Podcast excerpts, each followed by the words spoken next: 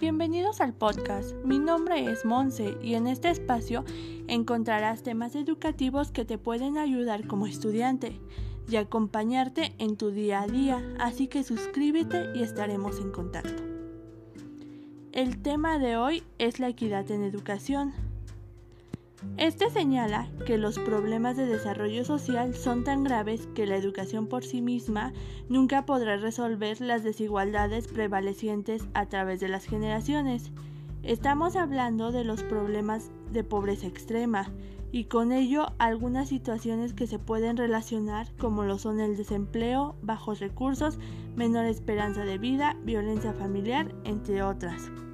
Uno de los principales problemas de México es la falta de equidad educativa que afecta a la población rural. Durante la primera mitad del siglo XX, el principal obstáculo que enfrentaban los niños del medio rural era la falta de acceso a las escuelas.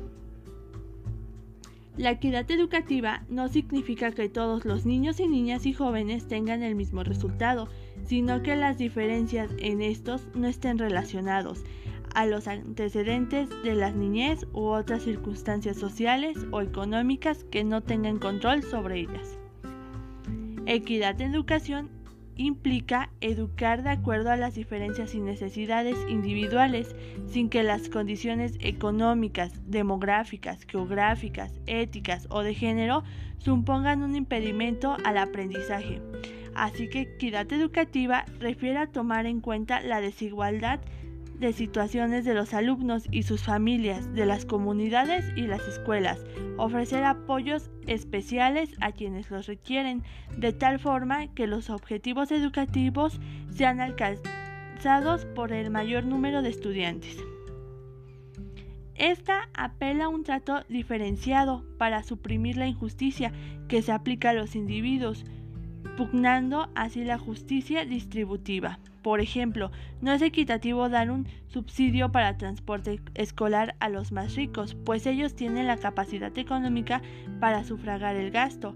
Lo que es equitativo es darle a los más pobres el acceso como estudiantes al transporte escolar gratuito porque no tienen recursos suficientes o porque la distancia comúnmente es mayor entre las escuelas a las que asisten y sus hogares. El enfoque de equidad reconoce las diferencias individuales y socioeconómicas desfavorables y buscas corregirlos.